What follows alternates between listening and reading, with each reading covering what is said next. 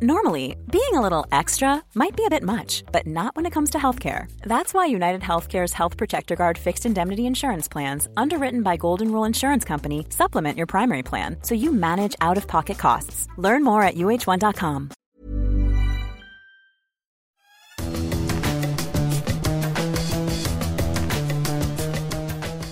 Salut les fous du volant, on est très heureux de vous retrouver pour revenir ensemble sur le Grand Prix d'Abu Dhabi, 22e et dernière épreuve de la saison 2022 avec Stéphane Vrignot. On va décrypter tout ce qui s'est passé autour de cette ultime course qui n'a pas été la plus passionnante et autant vous le dire euh, tout de suite, on a trouvé de quoi vous intéresser. Rassure-moi Stéphane, toi au moins t'as trouvé ce Grand Prix intéressant Ah ben passionnant. Ah. C'est la huitième édition consécutive que le poleman gagne. Ah ouais. Quand même, donc euh, ça dénote un suspense insoutenable. donc l'année prochaine, si tu veux, Gilles, tu regardes la séance qualif le samedi, puis tu vas te promener le dimanche. On fait les fous Voilà, on samedi fait soir, comme ça, comme ça on est libre. hein, Exactement. bon.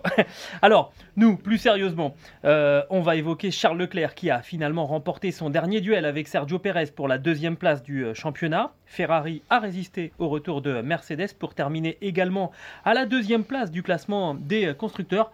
Alors une deuxième place dans un championnat de, Formule 1, est-ce que ça compte? On se posera la, question avec euh, Stéphane. Il ne vous a pas échappé non plus que Max Verstappen a remporté ce Grand Prix d'Abu Dhabi, 15e victoire de la saison pour le double champion du monde, nouveau record. On va s'intéresser à la communication euh, du néerlandais autour du néerlandais par son équipe avec des choses assez étonnantes ces euh, derniers jours. Et puis enfin, Alpine qui termine quatrième du championnat des constructeurs devant McLaren. On tirera les enseignements de l'évolution de euh, l'équipe française en 2022. Ce podcast est à retrouver sur toutes les bonnes plateformes d'écoute, de Deezer à Spotify, en passant par Acast ou par Apple Podcast. N'hésitez pas à nous donner 5 étoiles et à vous abonner. Et de cette manière, vous recevrez les nouveaux épisodes directement sur votre smartphone. On débute les fous du volant euh, aujourd'hui avec euh, donc Charles Leclerc et Ferrari, euh, vice-champion. Est-ce que cela compte? En terminant deuxième du Grand Prix d'Abu Dhabi, Charles Leclerc a donc conservé la deuxième place du championnat des, pilotes. Le monégasque qui signe son meilleur classement depuis le début de, sa carrière. Ferrari termine donc également deuxième du classement des constructeurs avec 39 points d'avance sur Mercedes. Alors Stéphane, on attaque dans le vif du sujet. Est-ce que ça compte pour toi une, deuxième place dans, un championnat? Alors ça comptait parce que euh, Verstappen euh, était champion depuis un moment, donc on a été obligé de reporter un petit peu notre intérêt ailleurs. Et il y avait cette deuxième place là. euh, très disputée. Je crois que depuis le, retour du, break fin août, il n'y a pas eu plus de 5 points d'écart entre euh, le monégasque et euh, le mexicain. Ça veut dire que c'est- ça devait être serré jusqu'au bout. Ça l'a été. Euh, ils ont même commencé ce, Grand Prix à parfaite égalité de points. Et je regardais même dans l'histoire de la Formule 1, c'est un peu une rareté. Euh, Il faut quand même remonter à 1993 pour voir une lutte, euh, un intérêt au dernier Grand Prix pour euh, la deuxième place du championnat entre Senna et, Hill. Il y avait deux points d'écart euh, avant la dernière et Senna a coiffé Hill au, dernier moment. Alors ça, ça veut dire ou pas quelque chose, on va, on va regarder ça de plus près. Mais je trouve que euh, il y avait un pilote Ferrari dans, cette histoire et ça donnait euh, un, intérêt supplémentaire. Voilà. Alors, depuis 1993, il y a eu aussi euh, d'autres finales qui impliquaient deux, trois ou euh, quatre pilotes pour, euh, le, titre suprême. Euh, donc, c'était serré euh, jusqu'à la fin. Mais là, je dirais que ça nous a tenu en haleine et euh, globalement, moi, je suis heureux de ce résultat. Alors on va voir justement euh, euh, avec des chiffres finalement euh, comment se sont euh, départagés Charles Leclerc et euh, Sergio Perez? Des statistiques qui nous ont été préparées par, par Stéphane avec un travail absolument colossal. hein. D'ailleurs je vous le dis, je vous le dis au, au passage, 308 points pour Charles Leclerc contre 305 à Sergio. Euh, Charles Leclerc qui a été euh, leader du championnat quand même pendant 5 Grands Prix, alors que Sergio Perez, lui, ne l'a jamais été. Euh, Charles Leclerc qui a essentiellement occupé cette deuxième place au championnat hein, pendant 13 Grands Prix, alors que ça n'a été le cas que 4 fois pour, pour Sergio Perez. 3 victoires pour le Monégasque, 2 pour le Mexicain, 9 pole positions pour le pilote Ferrari contre 3, contre une, pardon, seulement à, à Sergio Perez. Euh, égalité au niveau des, des meilleurs tours en, en course. Le nombre de tours en tête aussi donne un avantage assez, euh, assez important à, Charles Leclerc, 311 pour Charles Leclerc, 247 pour Sergio Pérez, et puis trois abandons de, chaque côté. Quelque part, si on, se place sur le, principe du mérite, Charles Leclerc méritait, même s'il faut toujours prendre en sport avec beaucoup de précaution ce terme de, mérite, méritait cette deuxième place, Stéphane. C'est pour ça que je, t'ai dit que j'étais heureux de ça, c'est qu'en fait, il y a une logique sportive, plus que même hein, au-delà du mérite. Je dirais déjà, quand tu vois tous ces chiffres-là, il n'y a pas match, euh, globalement. Et puis, euh, sur euh, la manière, je dirais, Charles Leclerc a exprimé, a eu un panache permanent qu'on a rarement senti chez Pérez cette année. Et c'est pour ça aussi que ça en fait un, beau euh, vice-champion du monde. Neuf pole positions, voilà, c'est-à-dire que c'est euh, euh, le... alors c'est pas le roi, mais c'est le prince du, du tour unique, du, du, du samedi, parce qu'on sait qu'il y a... Le, roi reste Verstappen, mais il fallait, ça lui donne une place à part, je trouve maintenant par rapport à Verstappen qui a, tout croqué évidemment. C'est la première vraie reconnaissance dans sa carrière puisqu'il n'avait jamais terminé sur un podium final du championnat du monde. Donc la deuxième quand même c'est beau et, ça, le, ça le place au-dessus de la mêlée, au-dessus de, tous les autres. Euh, bon, en dessous, euh, en dessous Verstappen forcément, mais ça le, il n'y a plus, il y a plus de débat maintenant entre Leclerc et Pérez. Je dirais, il y a, une classe d'écart. Oui, on est d'accord. Alors, tu, tu parlais de panache permanent. Je dirais panache pas permanent. Il a quand même fait quelques erreurs. Alors, il a fait quelques erreurs par trop d'attaques aussi. Et il les a reconnues. Mais c'est dans son ADN, hmm. alors que on sait que Checo est moins rapide sur un tour euh, chrono. Euh, qu'il fait plus le numéro 2, il est, il est, vraiment dans un rôle installé de numéro 2, donc euh, c'est pas exactement pareil dans son équipe. Voilà. Et Leclerc se comporte comme un numéro 1. Pour moi aussi, ça c'est euh, la différence C'est pour ça aussi sans doute que cette, cette place de deuxième au, championnat est importante pour Charles Leclerc parce que ça le place en, numéro 1 aussi du côté de chez, chez Ferrari. S'il avait fini par terminer juste devant Carlos Sainz, ah, ça aurait été moins compliqué pour l'Espagnol de contester, parce que de toute façon, il y aura contestation au sein de la Scuderia l'année prochaine entre les, entre les deux pilotes. Là, en étant deuxième du championnat, en ayant mis un pilote entre lui et, son coéquipier, bah, quelque part, il y a quand même un, écart plus euh, concret entre, entre les deux hommes. Et surtout, c'est un correctif par rapport à l'année dernière où il avait un peu lâché prise dans la seconde partie du championnat. C'était un peu brouillon, un peu désordonné. Il l'avait reconnu. Et là, il a tout mis ensemble. D'ailleurs, il commence les... très très bien la saison. Alors aussi parce que euh, Verstappen a deux abandons sur les trois premiers Grands Prix, mais il est euh, leader du championnat du monde sur les cinq premiers Grands Prix. Et à côté de lui, Sainz n'existe pas, euh, tout simplement. Et là, je vois 308 points pour lui, 246 pour, pour Sainz. Et par rapport à la course aussi qu'a fait euh, Sainz dimanche, il n'y a, pas match. Quoi. Il n'a même pas couru comme un numéro 2, Sainz. C'est-à-dire qu'il a commencé à taper dans ses pneus tout de suite, à agresser Hamilton, et il l'a payé par la suite. Mm. Alors que Leclerc euh, a piloté, euh, je dirais, sur du velours, a attendu, a géré, et ils avaient aussi compris quelque chose de fondamental. Ça, c'était brillant dès euh, le, vendredi, c'est qu'il fallait économiser des pneus durs parce que les pneus tendres n'allaient pas tenir la distance. Et d'ailleurs, à la fin des essais libres 3, il fait un run en pneus tendres et il dit au bout de 4 tours, mes pneus étaient morts. Mmh. Donc ils avaient compris quelque chose, ils avaient déjà anticipé ça. Et donc il avait une réserve de pneus durs pour la course qu'il n'a même pas utilisé puisqu'il a fait qu'un seul euh, relais en pneus durs, alors qu'il en avait un autre euh, de neuf en réserve.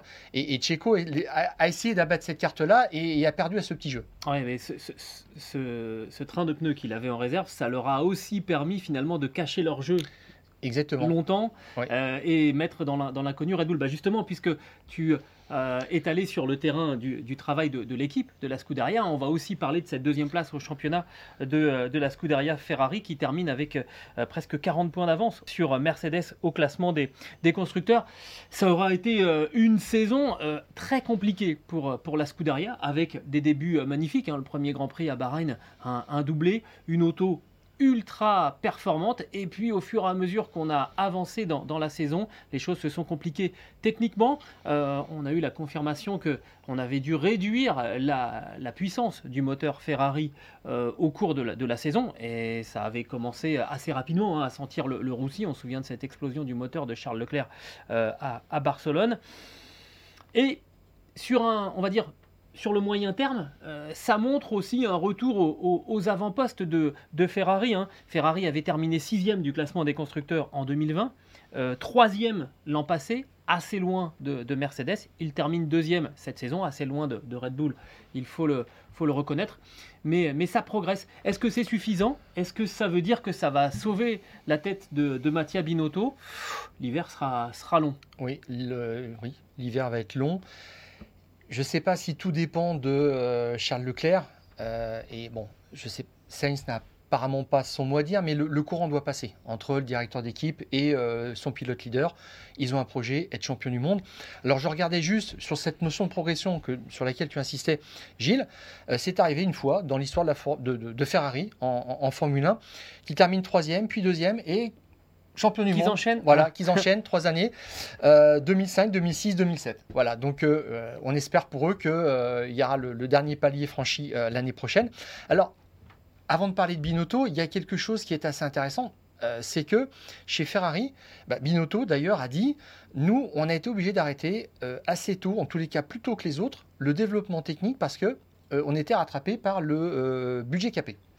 Donc on n'avait plus de moyens de, mettre des pièces nouvelles ou de, des kits euh, importants, alors que euh, Mercedes a poussé le développement jusqu'à, euh, je crois c'était Austin, ils ont mis un, plancher, des pièces nouvelles, des ailerons, et ça a vraiment joué sur cette fin de championnat où ils ont été particulièrement menaçants, ils ont même gagné l'une des dernières courses que n'a pas su faire Ferrari, et Binotto disait, bon, c'est pas très normal et je comprends pas bien tout ça, mais sauf que Binotto quand même, il oublie de dire qu'ils ont installé un sixième moteur aussi pour Sainz euh, sur l'avant-dernière course, donc en fait pour deux euh, Grands Prix simplement, ce qui est absolument hallucinant, et qu'ils euh, ils ont passé aussi 6 V6 pour Charles Leclerc cette année, alors que normalement le quota c'était de 3 cette année. Ils ont dépassé allègrement ça par par sécurité ou par confort ou par nécessité, je ne sais pas. Ce dernier changement quand même pour Sainz, c'est du confort.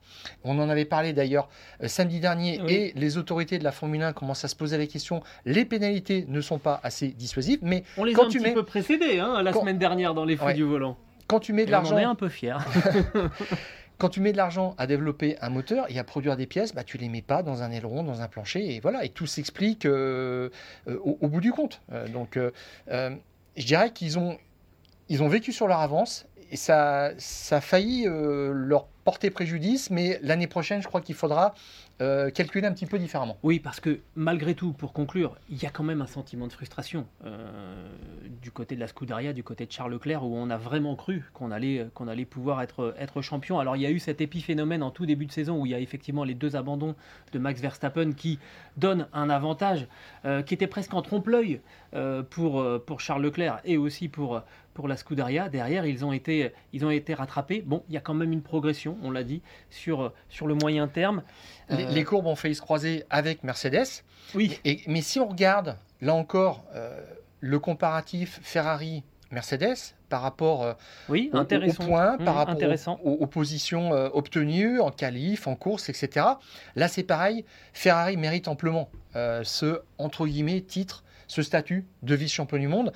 554 points contre 515, hein, tu dis ça fait 39 points d'écart, c'est quand même presque un doublé. Hmm. Donc voilà, ils ont été cinq fois leader du championnat du monde. Bah, sur les cinq premières épreuves de la saison, en fait. Exactement. Et puis après, ils ont occupé 17 fois la, deuxième place. Donc ils, ils, ont rétrogradé derrière Red Bull, mais ils sont restés à cette deuxième place qu'il méritait de garder.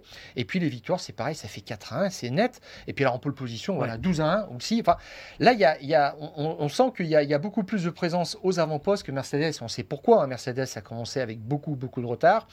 Euh, les tours en tête, 383 contre 145. Et les abandons, c'est ça aussi où ils ont, ils ont survécu à cette deuxième place avec 9 abandons quand même. Technique ou euh, provoqués par d'autres concurrents, contre 3 pour Mercedes. Bon, euh, les abandons techniques, c'est 4 du côté de Ferrari euh, exactement et 1 du côté de Mercedes dimanche, d'ailleurs, avec Lewis Hamilton. Donc, globalement, ils ont couru un petit peu dans le rouge. Ils ont pris beaucoup de risques, parce qu'il y en a d'autres qui ont fait ça aussi, mm. mais ça a payé. Exactement. Donc, finalement ça compte. Et on n'a pas évoqué le point de vue financier parce que pour, Ferrari, euh, la différence entre la, deuxième et la troisième place au, classement des constructeurs, euh, la part financière que, ça rapporte, on est d'accord que pour Ferrari c'est marginal. Ah oui, c'est euh, d'autant plus qu'ils ont d'autres revenus à côté, donc ça c'est quelque chose qui rentre dans la poche après du constructeur, je dirais. Mais l'équipe doit faire avec un budget déterminé et c'est ça qui rend la compétition plus équitable. Mais c'est assez marrant parce que voilà, on, parle euh, parfois de la grande époque de, Jean Todt, quelle recette avait-il? Bon, euh, quand on discute avec les acteurs du, paddock, euh, ils nous disent tous la même chose. Bon, dans sa politique, Jean Todt était très dépensier, c'est-à-dire qu'il ouvrait beaucoup de, projets coûteux pour aller chercher de la performance. Et là, c'est un petit peu plus compliqué parce que tout le monde doit faire le même. Voilà, exactement. Quand tout le monde a le avec même budget, c'est un peu plus compliqué. Et c'est ce qui change. On va évoquer euh, maintenant un sujet un petit peu euh, épineux. Euh, dimanche dernier, Max Verstappen a remporté sa 15e victoire cette saison en établissant un nouveau record. Donc, on l'a dit, le néerlandais qui avait assuré depuis pas mal de temps sa deuxième couronne. Et il a évidemment largement contribué au titre constructeur de Red Bull. Parallèlement, on a assisté depuis quasiment deux semaines ou une grosse dizaine de, jours à des efforts énormes de, de son équipe pour défendre, voire même protéger dans, certains cas sa, star. On va essayer de revenir euh, chronologiquement sur, euh, sur les faits. Ça a commencé donc euh, bah, il y a deux semaines, lorsqu'on avait reçu Guillaume Roquelin, qui était donc l'ancien ingénieur de, Sébastien Vettel au moment des quatre titres du, pilote allemand. Et, l'ancien chef ingénieur des années Verstappen. Exactement. Jusqu'à cette année au printemps et qui nous a dit euh, lors de, ce podcast, que vous pouvez retrouver d'ailleurs, euh, qui nous a dit à un moment, euh, Verstappen était moins fort techniquement quand il est arrivé chez Red Bull par rapport à, Vettel. J'ai plus la phrase exacte. Il, a dit il, est un peu, il était un peu faible ça. comparé à d'autres pilotes. Alors, j'ouvre une toute petite parenthèse. Max Verstappen, tu sais combien de temps il a passé entre le karting et la F1 Je pense que ça doit pas être énorme. Ah non. Ouais, c'est ça. C'est monstrueux. c'est la stat, c'est la stat la plus incroyable. Franchement, c'est juste gigantesque. Alors, forcément, quand tu arrives en Formule 1 avec si peu de bagages, tu tu peux pas être aussi fort qu'un Hamilton qui a fait deux ans en Formule Renault, deux ans en Formule 3 et une année de GP2. On apprend des choses, forcément. Hmm. Donc, tu es moins solide. Et puis, ce qu'il nous avait expliqué simplement, c'est que Verstappen, c'est un pilote qui est instinctif, qui fait confiance à son équipe technique, qui lui règle la voiture. Et lui, il est capable d'aller très très vite avec euh, des réglages donnés et, certainement peut-être plus vite qu'aucun autre pilote. Voilà. Sauf il marche à ça. Sauf que dans la foulée de ce podcast, évidemment, comme c'était des propos euh, très intéressants, très forts de la part de, Guillaume Roquelin, ça a été repris et euh, traduit dans, différentes langues. Hein. Tu as vu qu'on est passé, on m'a même confondu avec David Coulthard, ça m'arrive souvent. on a été repris dans, dans, plusieurs langues et il y a certains collègues qui font des raccourcis dans leur, dans leur traduction. Ça a failli, et on a été très très embêté euh, vis-à-vis de Guillaume Reclin, ça a failli quand même, je pense même que ça a fait un petit peu de bruit du côté de chez, chez Red Bull, parce que bah, y a certains qui ont traduit Verstappen est faible techniquement. Ah oui, mais là, attendez, il y, y, a un problème. Et là, euh, Attention, il faut venir.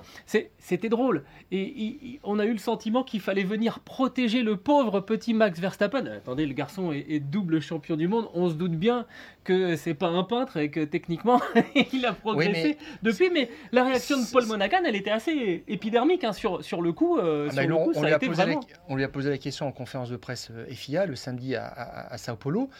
Et lui, il a dit, euh, Verstappen est fort techniquement. Forcément, il avait. Alors, c'est un point de vue différent. Il n'a pas désapprouvé euh, Guillaume Roquelin. Il a simplement dit ce que lui pensait. Et chacun se fera son avis après. Mais c'était une réaction, je dirais, c'était une contre, un, contre-feu en termes de communication, tout simplement.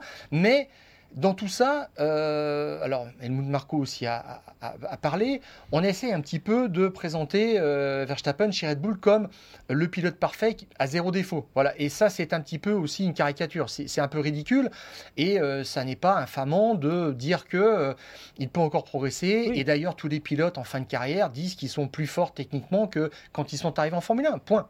Et alors ce qui est drôle, c'est donc il y a eu déjà cette première réaction assez épidermique. Finalement les choses se sont calmées, on s'est rendu compte du côté de chez, Red Bull qu'il y avait eu un travail de traduction qui avait été bâclé chez, certains sites.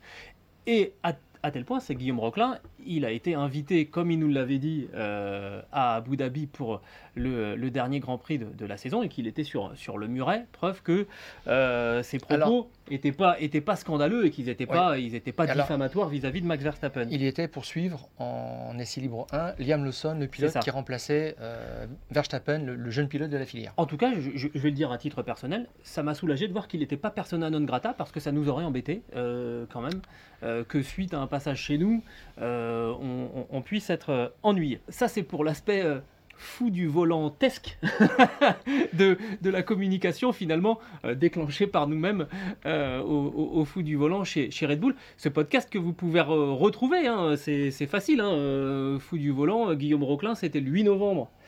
qu'on a, édité ce, podcast et vous pourrez réécouter vraiment ce que dit précisément Guillaume Roquelin. Ça, c'est pour l'aspect de, des, conséquences de notre podcast. Intervient ensuite le Grand Prix du, du Brésil, Stéphane, où durant la course, euh, Sergio Perez laisse passer Max Verstappen pour aller rechercher devant. Il y avait Fernando Alonso et, Charles Leclerc. Oui. Le néerlandais n'y arrive pas. On se souvient que le Grand Prix du Brésil, ça avait été très compliqué pour les Red Bull. Et puis au moment, finalement, où on se dit, bah, il va rendre la place à, à Checo Pérez, Max Verstappen dit oh, non et arrêtez, euh, ne me demandez plus ça. là, là je suis dans un tunnel, il a dit. En fait, euh, sur le circuit.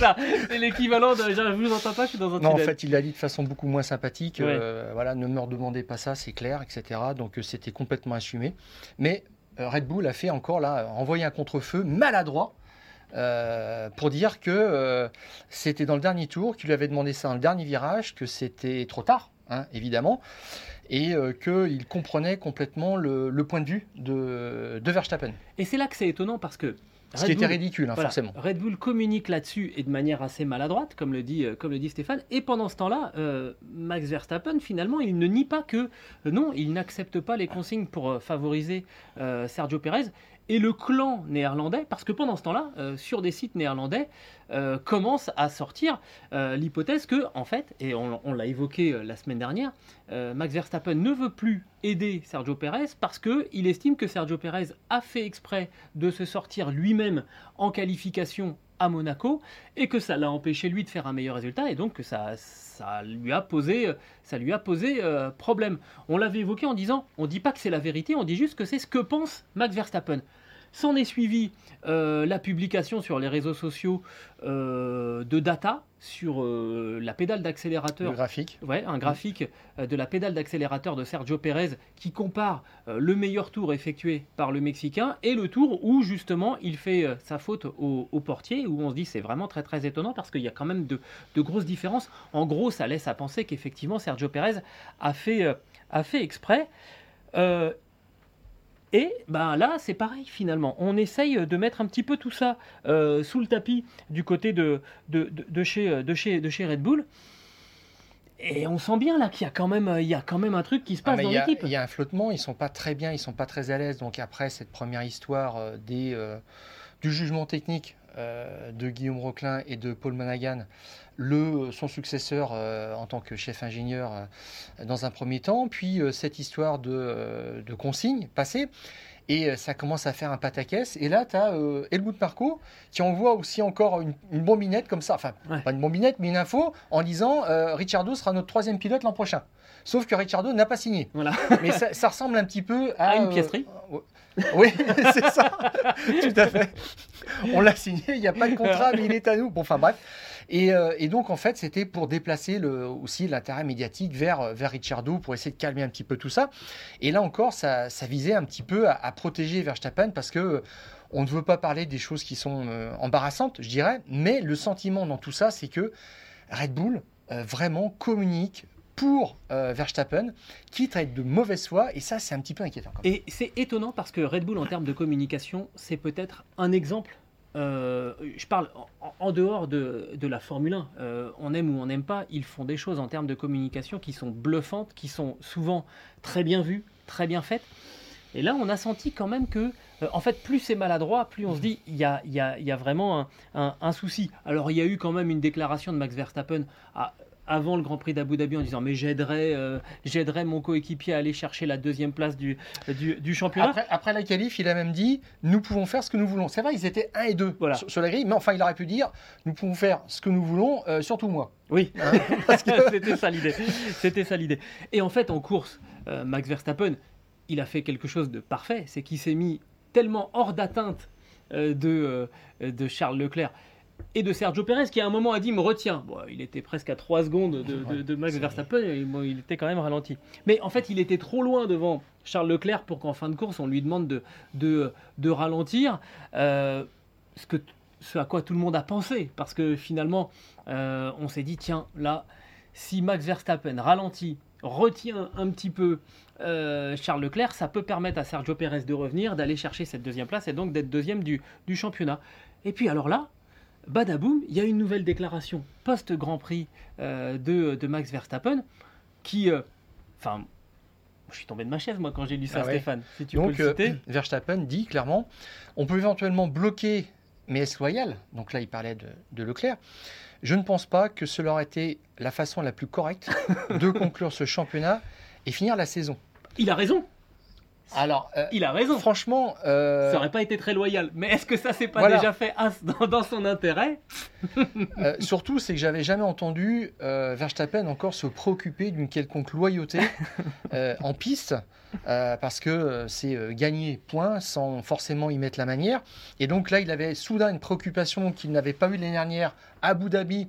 Quand il avait dit euh, Checo est une légende parce que Checo lui avait donné un coup d'aspi et puis après qu'il avait bloqué, euh, il avait Lewis euh, Hamilton. voilà Lewis Hamilton et, et pas que sur ce Grand Prix là. Donc là, ça lui posait pas de problème d'éthique, je dirais. Et puis là, d'un seul coup, euh, il nous dit ah oui euh, bon je suis timide, euh, je sais pas si j'aurai résisté euh, à Leclerc. Bon, voilà tout ça fait que en fait, euh, le, moi je, je trouve vraiment que le Red Bull Racing est vraiment le Max Verstappen Racing. Alors ça, c'était l'appellation utilisée par le boss Christian Horner à Monaco pour s'en défendre en réponse à euh, Jos Verstappen qui avait dit euh, on n'a pas fait la stratégie aujourd'hui pour euh, Max Verstappen. Voilà, on a tout misé sur Checo Pérez qui avait gagné quand même. Donc bon, voilà.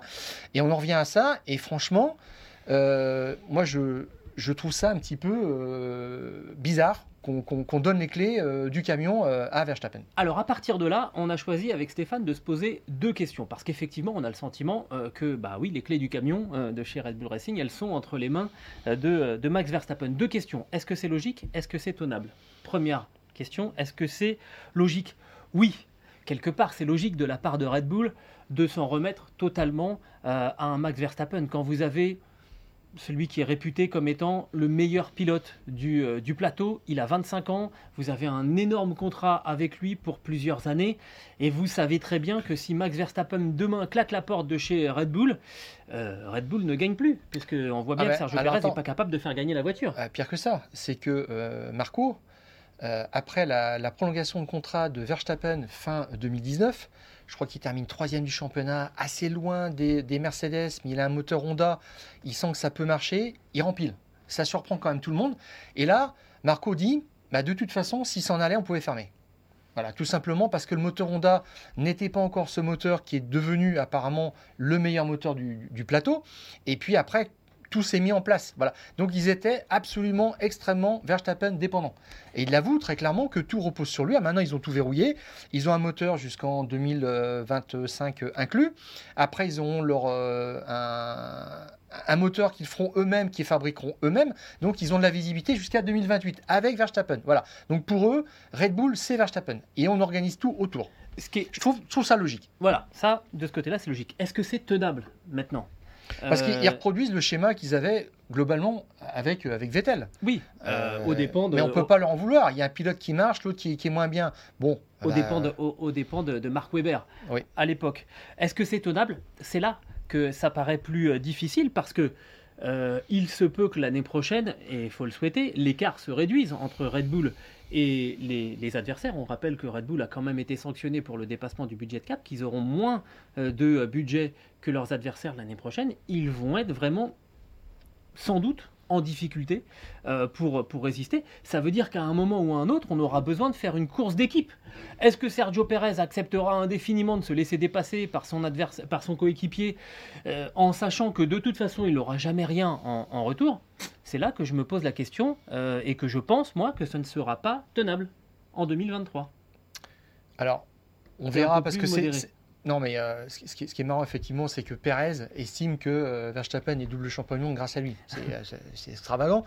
Mais, euh, et je ne sais pas ce qu'il apportera Il y a peut-être l'an une partie prochain. des points de l'année dernière qui reviennent aussi au travail. Il a filé quelques coups de Voilà. main, une, une ou deux fois, et C'est ça, dans ce ça a sens-là. pesé lourd quand Ouais. même, mais cette année pas du tout. Ah non Et- s'il avait gagné simplement cette année, il aurait été une fois champion du monde. C'est dans ce sens-là, Ouais. moi, que j'ai pris la déclaration de Sergio Pérez. D'accord. C'est que Mais- peut-être que l'année dernière, il l'aurait pas été. Euh, on peut se poser la question. Mais l'année prochaine, effectivement, je pense qu'il va être surveillé de près dans l'équipe et qu'on lui dira ton job c'est ça et c'est pas autrement. Tu as signé jusqu'en 2024 il y aura quand même aussi cette menace un peu d'une rétrogradation chez, euh, chez AlphaTauri. Eh, même pire, bien. Que ça, même pire que ça. Puisque Helmut Marco, c'est pas un hasard. Il y a Daniel Ricciardo en troisième pilote maintenant chez Red Bull. Euh, Sergio Perez, il n'est pas content. Il n'y a même plus AlphaTauri. Euh, oui, AlphaTauri. Il n'y a même plus AlphaTauri. Il y a, il y a Daniel Ricciardo qui peut monter dans son baquet. Et Sergio Perez euh, ben, va devenir, peut devenir spectateur. C'est dans ce sens-là qu'on pense qu'il y a quand même de, de, de la pression. Et clairement, ça va être compliqué ces prochaines semaines, ces prochains mois chez Red Bull. On est obligé, de faire une parenthèse euh, pour évoquer donc ce, lié. cette qualification euh, euh, litigieuse du, côté de, du côté de Monaco de la part de, Sergio Pérez. Ce qu'on appelle, nous, dans les fous du volant, le Monaco Case, pour l'instant, parce qu'il n'y a pas de Monaco Gate, mais sait-on ce qui pourrait arriver on va revenir hein, sur, cette, sur cet épisode. Donc, Checo Pérez qui, en Q3, sort de, la piste en, en qualif et donc forcément compromet les chronos de tous ses adversaires qui partent après, dont Carlos Sainz, dont Max Verstappen. Je précise qu'il était troisième. Hein. Il n'était pas pour la, pour la en liste pour, pour, la pole position, mais il était troisième à cet instant-là. Et c'est ça qui est un petit peu étrange, faire ce calcul-là quand même. Oui, c'est un peu... Sachant qu'il n'y a pas de garantie après de retourner la situation le dimanche et savoir que les Ferrari vont complètement se planter en termes de stratégie. Attends, attends, t'anticipes. Euh, donc, on nous a dit la semaine dernière que Max Verstappen n'avait pas accepté les consignes pour favoriser Sergio Perez parce qu'il estime, enfin, voilà, parce qu'il estime lui euh, que euh, Sergio Perez a fait exprès de se sortir. C'est là que ça paraît quand même assez compliqué. On vous l'a dit la semaine dernière parce que il n'était pas en pôle et que ça paraissait quand même très très bizarre euh, d'imaginer qu'on pouvait quand même remonter de la part de, de Sergio Perez. Sauf que depuis, il y a des éléments qui ont circulé cette courbe de la pédale d'accélérateur de, Sergio Pérez. Et, Red Bull nous a pas dit que c'était un fake. Non. Pas effectivement, c'est important. Pas de démenti de la part de Red Bull euh, qui pourrait dire non, non, mais ça, c'est pas du tout euh, la, vraie courbe. Ça a, été, ça a été bidonné. Ce qui veut dire quand même aussi qu'il euh, y a une fuite interne si c'est la vraie, parce qu'ils n'ont pas dit, ils ont pas dit que c'était, ils ont pas dit que c'était, hum. c'était la vraie, ils n'ont pas dit que c'était la fausse non plus. Donc, on ne sait pas. Euh, au jour d'aujourd'hui, on ne sait pas hum. vous dire. Euh, nous, qui sommes journalistes, et, et c'est pour ça d'ailleurs qu'on vous la, qu'on, vous la publie pas, parce que si on avait la certitude que c'était la bonne courbe, on aurait pu vous, vous, vous, la, vous la mettre en, en, visuel. On vous la met pas parce qu'on n'est pas sûr que ça soit vraiment euh, la vraie courbe euh, de, la pédale d'accélérateur de, Sergio Pérez. Et on n'est pas sûr de, la source. Voilà. Mais n'empêche que maintenant la question, elle se, elle se pose. Et la FIA dit qu'elle attend qu'une équipe porte réclamation pour ouvrir une enquête. Et c'est là que, euh, bah, moi, personnellement, ça me, ça me choque. Pourquoi attendre? Pourquoi attendre? Ça veut dire que si personne ne lève le doigt euh, parmi les neuf autres équipes, bah, il n'y aura rien. On nous dira circuler, il n'y a, y a rien à voir. Ah les huit autres équipes, parce que ça m'étonnerait qu'AlphaTauri. Euh... Oui, oui c'est vrai, t'as raison. mais non, non, on a bien compris ce que, ce que tu nous disais, effectivement. Et, et d'ailleurs, ce qui est un petit peu euh, curieux, mais en tous les cas, c'est clair, c'est que les boss de Mercedes et de euh, Ferrari ont quasiment parlé en même temps avec les mêmes propos, il n'y a pas lieu d'aller plus loin. Et ça a été plus ou moins le même message pour Zach Brown euh, Chez McLaren, alors euh, je crois que c'est Seidel qui a dit là il est trop tard maintenant pour ouvrir un, dossier comme ça, euh, on est trop loin du truc. Et il a dit en fait s'il faut le faire c'est sur le, sur le moment. Rappelez-moi, le Singapore Gate c'était le lendemain? Je crois pas. Non, mais alors, c'était autre chose parce qu'il y avait après euh, une question de vengeance, je dirais, du clan Piquet. Euh, parce que euh, Nelson Angelo Piquet, qui était alors le, coupable et le coéquipier de Fernando Alonso, euh, était euh, mécontent de s'être fait euh, et virer. Mmh. Voilà, c'est ça du team. Et c'est Papa Piquet qui avait réagi comme ça, en mouillant tout le monde et en balançant ces informations-là. Et après, il y avait une enquête qui, était, qui montrait des éléments confondants. Et c'est comme ça qu'on en est arrivé. Mais là, il n'y a, pas toutes ces questions-là autour. On, doit se fier simplement à ce coup d'accélération, ce dérapage, ce euh, cet accident dans, dans, les protections qui a, fait des dégâts. Bon. Et euh, euh, comment maintenant, rétrospectivement, je dirais, regarder ça? C'est vrai que c'est un petit peu tard. Euh, surtout, c'est que ça n'a pas paru suspect sur l'instant. En 2006, quand euh, euh, Michael Schumacher fait son créneau à la rascasse parce qu'il n'y a pas d'autre mot, ça devient tout de suite suspect. Et même dans les radios, de toute façon, on dit qu'est-ce qui se passe? Voilà. Mm. Et il y a une, une enquête des, des, commissaires, et je crois que c'est un petit peu avant minuit, à 23h, ils établissent que Michael Schumacher a piloté de façon complètement bizarre dans ce virage et qu'en fait c'était volontaire. Point. Il est rétrogradé en dernière ligne ces chronos sont à lui terminés. Et puis il y avait un autre cas de figure euh, qui n'a jamais été avéré. Toujours à Monaco. Rosberg, voilà, en 2014, qui euh, s'engouffre dans l'échappatoire au virage numéro 5 dans la, dans la descente de Mirabeau. Et, et puis qui déclenche un drapeau jaune. Ça n'avait pas été Hamilton est juste derrière. Et à la radio, Hamilton réagit quand même en disant. Bien joué, bien joué Nico. Voilà, sous-entendant qu'il l'avait fait exprès. Il y a eu enquête, ça n'a pas abouti. Mais il y a eu enquête. Et là, euh, Mohamed Ben Soulayem, qui est le président de, la FIA, déclare De notre côté, personne n'a dit vouloir enquêter là-dessus, mais s'il y a quelque chose à examiner, nous en serions plus qu'heureux. Une chose que je dirais en toute sincérité, c'est que je n'ai pas peur de mener une enquête ou d'en parler. S'il y a un problème, je ne me cacherai pas. Je suis prêt à faire amende honorable et à dire s'il y a un problème avec la FIA. Et moi, j'avoue que je, là, j'y perds un peu mes petits parce que on a le sentiment qu'il attend que quelqu'un l'appelle pour faire cette enquête, euh, parce qu'il faut qu'il y ait un élément euh, déclencheur, mais je trouve honnêtement que la FIA se grandirait à dire écoutez, on va, on va prendre l'initiative nous-mêmes, aller, euh, aller vérifier qu'il ne s'est rien passé de, grave, ou alors effectivement, s'il s'est passé quelque chose de sportivement répréhensible, eh bien, prendre des, dispositions. Mais ça donne le sentiment qu'on met la poussière sous le tapis, là, cette histoire, et ça, ça n'est plus possible. Euh, c'était possible dans la Formule 1 à papa. Aujourd'hui, avec les réseaux sociaux, avec les acquisitions de données, on ne peut plus faire ça. Je trouve qu'on fait beaucoup de dégâts là sur l'image de la Formule 1, finalement, en ne menant pas cette enquête. Euh, plutôt qu'en la menant, quitte à, aboutir à une sanction. Ah bah une sanction qui pourrait être euh, assez sévère. Alors, je reviens juste sur ce que tu as dit par rapport au président de la, FIA, euh, Mohamed Ben Sulayem qui est assez légaliste. Oui, on l'a vu dans le cas de la demande de, euh, de super licence de Colton Herta. On lui a demandé d'intervenir pour créer, euh, je dirais, une exception, euh, une dérogation. Il a dit non. Et voilà, honnêtement, je pense qu'il avait raison. Il a dit c'est pas mon travail d'interférer. Je laisse faire les, les, les gens qui, qui s'occupent de faire respecter le règlement. Je dirais. On se souvient aussi de l'épisode des bijoux avec Lewis Hamilton où il a été très très dur. C'est Lewis Hamilton. Bah non, non, non. Il y a Donc, tous les Lewis Hamilton qu'il est. Il n'y a pas, il y a pas de dérogation. Il se place en réserve par rapport à ça et il laisse fonctionner euh, la machine institutionnelle qui a euh, ses réticences, c'est vrai, à aller chercher un cas qu'on aimerait quand même euh, voir éclaircir. Parce que mm. là, si Pérez a fait exprès, tu ne peux pas revenir sur le classement du, Grand Prix de Monaco, mais ça vaut, ça vaut une exclusion du championnat du monde. Point.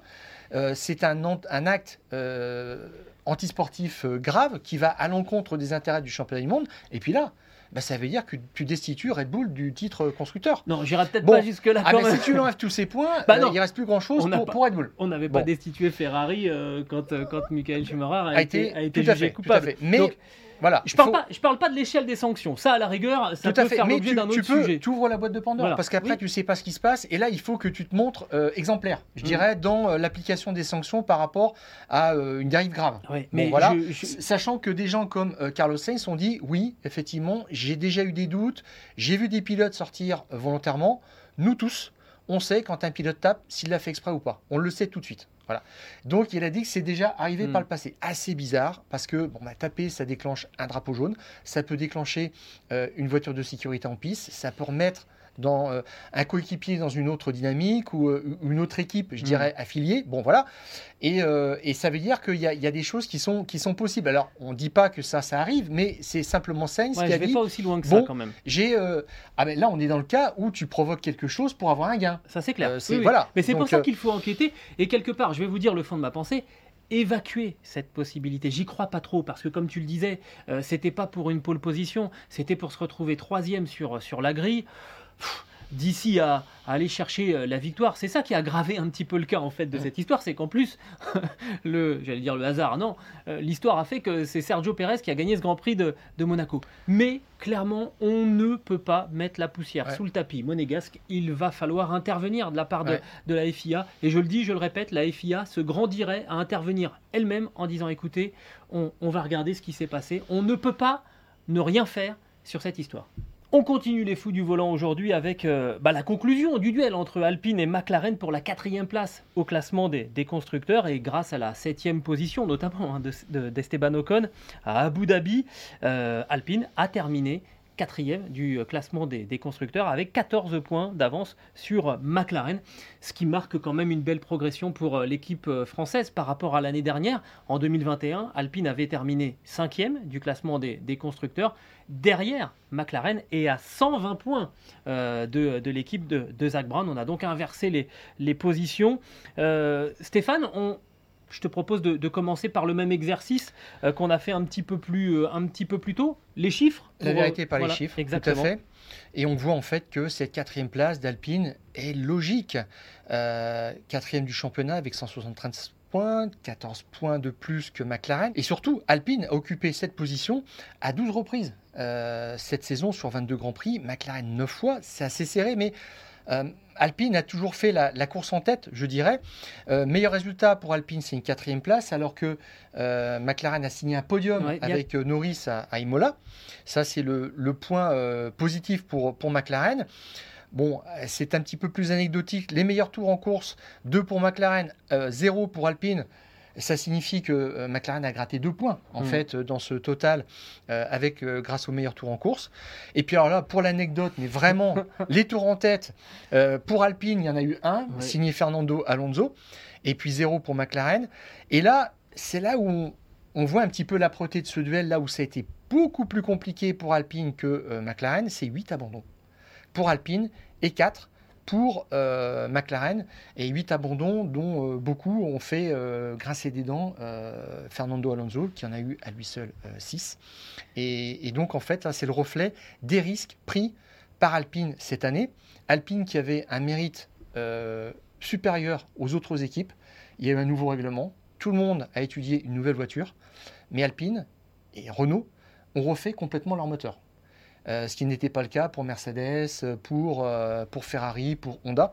Donc là-dessus, ils repartaient pas d'une feuille blanche, mais presque. Hein, avec, avec, euh, avec l'idée de mettre l'accent sur la performance et que la fiabilité viendrait dans, dans, un deuxième temps. Ça se, ça se vérifie là dans les chiffres que tu nous donnes, hein, avec ces, ces, ces, 8 abandons pour, pour Alpine, moitié moins pour, pour McLaren. Alors certains abandons dus à une, euh, une pompe à eau qui euh, était euh, d'un design un petit peu risqué, je dirais, qui n'était pas possible de refaire durant la, la, saison. Ils l'ont payé au prix fort de, par certains abandons. Donc c'est ça qui sera corrigé l'an prochain. Ils seront peut-être un peu plus euh, là-dessus. Il y aura d'autres. D'autres risques, voilà, ce qu'ils prendront. Mais je dirais que Bon, bah, ça s'est vu aussi euh, euh, dans le match, en fait, dans euh, le match des, moteurs, mhm. puisque McLaren est rentré quasiment dans ses quotas moteurs avec Daniel Ricciardo. Ils n'ont pas dépassé ces, quotas, donc Ricciardo n'a pas eu de pénalité en ce qui concerne les V6 turbo et les récupérateurs d'énergie. Norris a, bénéficié de 4 moteurs V6 et chez Renault on en a quand même consommé beaucoup plus, hein, 6 euh, pour, les deux, pour chacun des deux pilotes. ça fait 7 euh, moteurs. En gros, si on, si compile, ça fait 7 moteurs pour McLaren, 12 pour Alpine. Avec des pénalités de grille à chaque fois qu'il faut récupérer aussi. Donc c'est là où ça a été un petit peu plus compliqué. Tu t'achètes des problèmes quand tu fais ça. Voilà. Mais euh, bon, bah, pour assurer de la fiabilité, il fallait refaire ses moteurs. Bon, voilà. Euh, même si euh, c'est un petit peu bizarre de, reprendre des, V6 neufs, alors que c'est des, périphériques, je dirais, qui, posent problème. Mais dans tout ça, en fait, la conclusion euh, dimanche soir pour Alpine, c'était bah, cette quatrième place est une étape supplémentaire. Après, euh, des 5e places, 3e et 8, c'est une étape supplémentaire vers le projet 2024 euh, des 100 Grands Prix, des fameux 100 Grands Prix. Elle plane. voilà. 2024, c'est euh, commencer à lutter régulièrement pour des podiums sur des bases régulières. Alors, moi, la conclusion que je tire de tout ça, c'est quand même que Alpine avait deux pilotes et que McLaren n'en avait qu'un. c'est exactement. Mais Alpine peut remercier Ricciardo qui est passé à la concurrence et qui a fait défaut complètement et qui est pour une grande part voilà, qui est pour une grande part dans cet échec de, McLaren parce que s'ils avaient eu deux, Norris, il n'y aurait peut-être pas eu match. puisque Lando Norris a terminé septième du, du championnat pilote devant, devant, devant Esteban Ocon et devant Fernando Alonso, alors, que dans le même temps, Daniel Ricciardo, lui, a marqué environ 80 points de moins cette saison par rapport à, l'année dernière. Là, il y a une grosse partie du, delta. Donc attention, euh, il reste encore une inconnue. Maintenant, c'est euh, à savoir euh, si Alpine pourra continuer à, progresser, parce qu'il y a, y a quand même, avec le départ de, Fernando Alonso, un, un pilote capable d'assurer un développement qui s'en va. et là, il va falloir réussir pour Pierre Gasly, mais aussi pour Esteban Ocon, hein, à prendre une dimension euh, supplémentaire pour, euh, pour le, second euh, nommé, et donc un héritage qui risque d'être aussi assez lourd, assez embarrassant pour, Pierre Gasly, mais c'est une belle progression. Alors, pour moi, en fait, Alpine, maintenant, ils vont regarder devant, ils vont plus regarder McLaren, c'est fini. Là, maintenant, il faut aller chercher les trois premiers. Euh, qui seront peut-être dans un mouchoir de poche euh, l'année prochaine parce qu'on ne s'attendait pas à ce que euh, Mercedes rétrograde à la troisième place. Mais Alpine a un statut de constructeur que je ne vois pas exactement chez McLaren. McLaren est un, est un constructeur indépendant, ils n'appartiennent pas à un géant de l'industrie automobile mondiale. McLaren fait ses châssis mais ils ne font pas leur moteur. Et c'est un moteur client. Et pour moi, euh, c'est vraiment la différence et euh, ce qui va leur manquer dans les années à venir pour revenir au premier, au premier plan. Euh, jamais dans l'histoire de la Formule 1, en fait, une écurie indépendante n'a été champion du monde avec un moteur client. C'est impossible. Voilà. Red Bull domine en ce moment. Ils sont une écurie indépendante, mais ils ont un financement hors, hors ambiguïté, je mmh. dirais, parce que ils ont, ils ont voilà, l'argent coule à flot. Et puis, ils ont un moteur euh, d'usine parce que c'est Honda qui leur fait un mm. moteur spécifique qu'ils ne partagent pas. Et là, McLaren, en fait, ils ont pris un moteur euh, Mercedes pour avoir plus de fiabilité. Et ce moteur Mercedes, quand ils ont shifté du Renault au Mercedes, c'était le moteur le plus puissant et le plus fiable. Mais je dirais que ils n'auront jamais la même utilisation que l'écurie d'usine. Et là, ça sera le facteur limitant. Pour moi, c'est une évidence. C'est Là, Alpine, maintenant, a, gagné son, combat contre McLaren, je, trouve, en ayant un statut de constructeur euh, sur les deux plans. Est-ce qu'on peut dire que c'est une étape intermédiaire, en fait, dans, ce, fameux, dans ce fameux plan ils ont, ils ont compris ce qu'il faut de toute façon, parce que Red Bull, c'est euh, constructeur euh, à 100%, Ferrari, j'en parle même pas, et puis Mercedes aussi. Et il faut être dans euh, ce schéma-là pour aller les chercher. C'est tu tu vas pas être champion du monde si tu t'appelles AlphaTauri ou euh, ou Alfa Romeo avec tout le respect qu'on a pour ces équipes mais t'es pas dans, dans le même schéma. C'est tout simplement. Et moi, je trouve qu'il va falloir, euh, c'est vrai, euh, maintenant progresser. Mais la voiture a bien évolué, a très très bien évolué. Sur le dernier package de pièces, nouveau package qu'ils ont mis en place, ils ont dit qu'ils avaient, ils avaient senti la différence. ils n'ont pas de frein maintenant qui, euh, qui sait où il va et qui va développer cette voiture. Et comme tu le dis, avec un pilote aussi expérimenté qui s'en va, mais un autre aussi qui est très très solide techniquement, Pierre Gasly qui arrive. Et je trouve que ça va euh, on, va s'inscrire dans une continuité chez, Alpine et que ça, va, euh, euh, ça va se poursuivre sur cet élan. On, va faire un petit focus maintenant hein, sur bah, justement les pilotes qui ont défendu les, couleurs d'Alpine cette saison, Esteban Ocon et Fernando Alonso. Esteban Ocon qui avait terminé derrière Fernando Alonso au classement des pilotes l'année dernière et qui cette saison termine devant. alors est-ce que c'est un détail, ça, Stéphane Non, sûrement pas, sûrement pas, parce que euh, il s'était quand même fait secouer par, euh, par Daniel Ricciardo du temps de, Renault. Euh, il s'était fait battre par, alors battre, c'est un grand mot, hein, mais dominé, je dirais logiquement par, par Fernando Alonso l'année dernière, et là, il a repris la main. Ça veut dire que Pierre Gasly arrive dans l'équipe et on ne se pose pas la question du statut de d'Esteban Ocon en le voyant comme un numéro 2 et en voyant Gasly comme le remplaçant du numéro 1 Alonso. C'est pas du tout ça. L'année prochaine, et c'est plutôt bien, euh, Alpine va démarrer avec deux pilotes numéro 1 parce que euh, Ocon a gagné ses galons sur la piste face à Alonso, ce qui n'est pas rien. Hmm. Alonso a une cote gigantesque. Et d'ailleurs, c'est assez magnifique ce qu'a dit euh, Ocon à la fin pour, pour remercier en fait Alonso de sa collaboration et de ce qu'il a apporté. Il a dit il sera toujours une légende de cette équipe et de ce sport. Je trouvais ça génial, cette aide d'honneur qu'ils lui ont fait à, à Nando, ses remerciements malgré, voilà sa décision de partir euh, sur un coup de tonnerre malgré ça, cet et été. puis malgré les termes un petit peu moins sympathiques que l'Espagnol a tenus ces, ces, dernières semaines. Mais finalement, on a un petit peu l'habitude avec Fernando Alonso. C'est je t'aime moi non plus avec lui. On sent une, une, une histoire d'amour sulfureuse en fait avec, euh, avec Fernando euh, Alonso. On est toujours dans l'excès avec Ouais, lui. c'est Voilà, c'est ça. Et euh, concrètement, alors les chiffres sont assez équilibrés. Il y a euh, 11 points d'écart entre, les deux. Alors on reviendra après sur euh, la façon de voir ces, ces- ces 11 points, hein, surtout du côté de Fernando Alonso. Mais euh, bon, bah, Ocon termine 8 du championnat, Alonso 9e, 11 points d'écart. Meilleur résultat pour Ocon 4e. C'est lui qui donne le meilleur résultat. Euh, tour en tête, bon, symboliquement, Alonso en a fait un. C'est juste encore une fois pour un petit peu pour l'anecdote. Le duel en qualif était très très équilibré. Euh, 9 fois Ocon a terminé devant et euh, 10 fois pour Alonso. Le total ne fait pas 22 parce qu'on a pris en compte des incidents techniques qui avaient empêché les- l'un ou l'autre de s'exprimer de défendre en Q3. ses chances, voilà. Voilà. tout à fait. Euh, spécialement à Jeddah, quand Ocon euh, ne peut pas participer à la qualification, on compte pas ça comme une défaite face euh, à Alonso, à Miami, pardon. Oui. Voilà. Et puis les abandons, voilà, c'est là où il y a une matière à relativiser un petit peu. Deux abandons pour Ocon et six pour Alonso qui sont euh, des abandons, je dirais, techniques ou collatéraux. Oui, et euh, on a calculé euh, avec Stéphane par rapport au moment où Fernando Alonso était obligé d'abandonner pour des raisons techniques, selon la place qu'il occupait à ce moment-là, ça lui coûte quand même 25 points à Fernando Alonso sur l'ensemble de, de la saison. Alors on va pas et on a refaire fait le l'histoire. gagner aussi pour, euh, Ouais. pour Ocon. Bah c'est c'est moins, ça ferait, il, il- il aurait pu marquer 4 points de plus. Voilà, tout à fait. Donc, au final, ce petit calcul donnerait l'avantage à, Fernando Alonso, mais c'est pas c'est pas le propos, c'est dire que ça aurait même pu être encore mieux pour euh, Alpine. Euh, et puis, bah effe- effectivement, Fernando Alonso, il s'est retrouvé face à un Esteban Ocon qui avait bien grandi, qui l'a regardé euh, dans les yeux cette cette saison. Euh, on, a, on a souvent dit que euh, entre Pierre Gasly et Esteban Ocon, ça allait être, euh, ça allait être compliqué. Ça sera en gros le, le travail hein, de Laurent Rossi l'année prochaine, de savoir faire collaborer ces, euh, ces deux pilotes.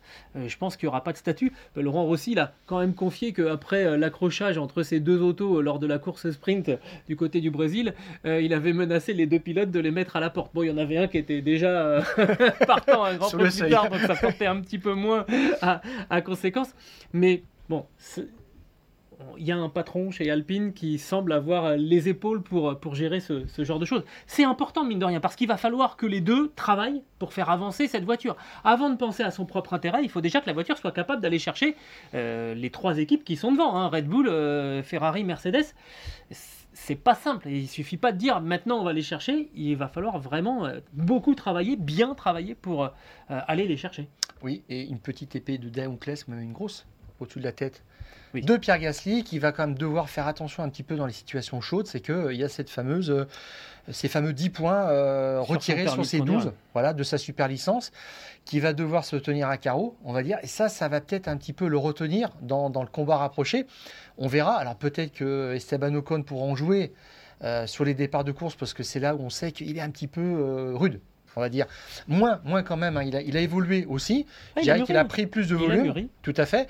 Et donc, mais moi, je suis persuadé qu'effectivement, il y aura peut-être des petites étincelles, forcément, mais ils sont pros, ils ont envie de faire avancer l'équipe.